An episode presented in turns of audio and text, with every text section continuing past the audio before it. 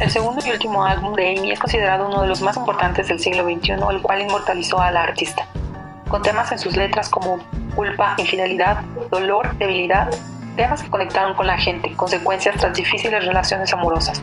El disco obtuvo el premio Grammy en 2008 por mejor álbum de pop vocal. Fue una de las pocas cantantes de soul que han influido fuertemente en la industria musical. Una voz poderosa con diversas emociones, un peinado de colmena influencia de los años 60 y un cuerpo con tatuajes creó un estilo inspirador para famosos diseñadores de moda.